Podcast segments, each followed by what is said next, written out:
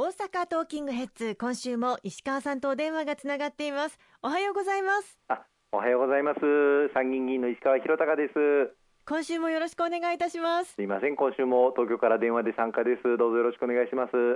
早速なんですが石川さん現在第2次補正予算を審議中だと思いますがまずは進捗状況について教えていただけますかはいあの先週5月の27日にあの閣議決定をいたしました、はい、第2次補正予算、今、国会に提出すべく最後の詰めを政府・与党で行っているところです。で今、見込みではあさって6月8日からですね、はい、国会での審議が始まる予定でして、衆議院、参議院での本会議での代表質問、そしてそれぞれ予算委員会での審議というふうになってまいりますが、まあ、与党としてはこれを待ちわびている、まあ、本当にあの経済的に困窮されている方々がたくさんいらっしゃいますので、一日も早く、えこの8日の週1週間以内に予算の成立を図りたいというふうに考えているところです。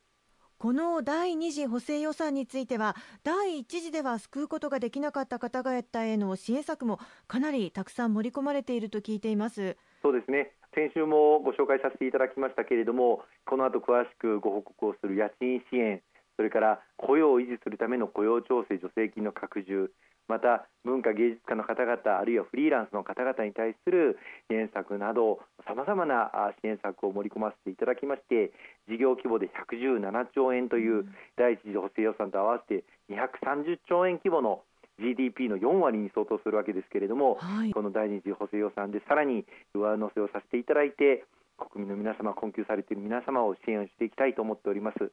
ではお話にありました家賃支援給付金について詳しく教えていただけますでしょうか？はい、今回あの例えば持続化給付金とか事業者の方々、中小企業の方々こうした方々を支援するメニューをさまざま用意してまいりましたけれども、どうしてもその固定経費となる家賃特に外食産業の方々とかあるいはアパレル業界の方々とか商店街の方々とか毎月毎月あの支払わなければならないテナントの家賃の負担が大変に重いとこれがなんとかならないかというお声がありまして今回第二次補正予算の中で法人の場合では最大月額100万円6か月分で600万円の支援を行う個人事業主の方でも月額最大50万円6か月分で300万円の支援を行うというこうした大型の家賃支援給付金を盛り込ませていただくことができました。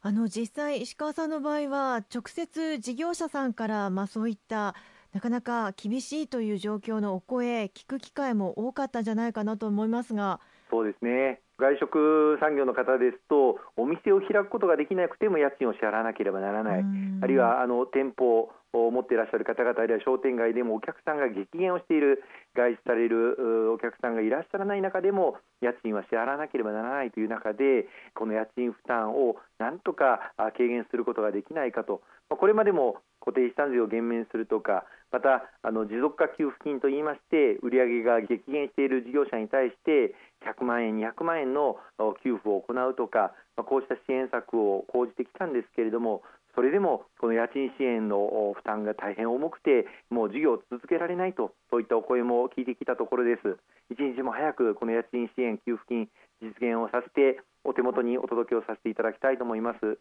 給付を受ける際の条件などについてはどうなんでしょうか？はい、あの今回は対象の事業者は先ほど言いました持続化給付金と同じ事業者の方が対象になります、はい、中堅企業、中小企業、小規模事業者またフリーランスの方など個人事業者さまざまな事業者が対象となりますしこの中にはあの農家さんとかあるいは NPO 法人の方なんかもあの対象になります。で要件としてはこの5月から12月の間でどの月でもいいんですけれどもその1か月の売上が去年と比べて50%以上減少していることまたは連続する3か月間の売上が去年と比べて30%以上減少していることこれがあの今回の給付の要件となってまいります。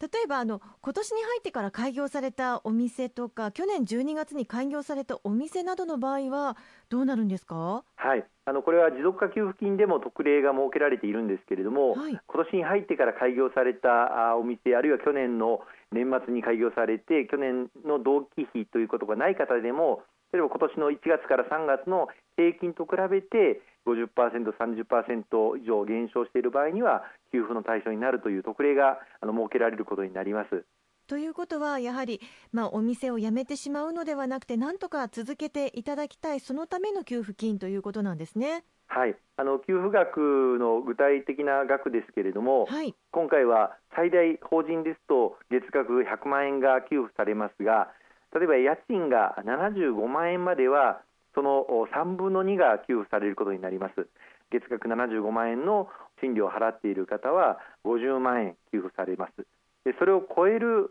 金額分については3分の1が給付されることになります。例えば225万円の家賃、まあ、これはかなり大きい店舗だと思いますが、この225万円の家賃を支払っている事業者の方は75万円から225万円の間の150万円については3分の1の額の50万円が給付されることになりまして、はい、合わせて月額100万円の給付が国から支払われると。これがあのかける6か月分まとめて給付されることになりますので最大600万円が給付されるということになります。で個人事業主の方の場合には、はい、その半分になるんですけれども、支払い家賃が月額37.5万円まではその3分の2が国から給付されることになりまして最大25万円。そこを超える家賃については112.5万円までその増えた分75万円については給付率3分の1で25万円。合わせて上限月額50万円が給付されるということになります。これも同じく6ヶ月分ですので300万円が最大個人事業主の場合には給付をされるということになります。あの詳しくは経産省のホームページから家賃支援給付金というのを調べていただいて見ていただけると大体自分の支払っている家賃であればいくら給付されるということが分かる計算式が載っておりますので、はい、ご覧いただければと思います。これあの家賃だけではなくて土地代に対してもあの支払われることになりますので駐車場を借りている方とかあるいは農家で農地を借りている方とかこういった方も対象になりますしあるいはあの倉庫を借りている方とかこういった方についてもあの賃貸契約を交わしている書類などを提出していただければその家賃分が支払われることになります。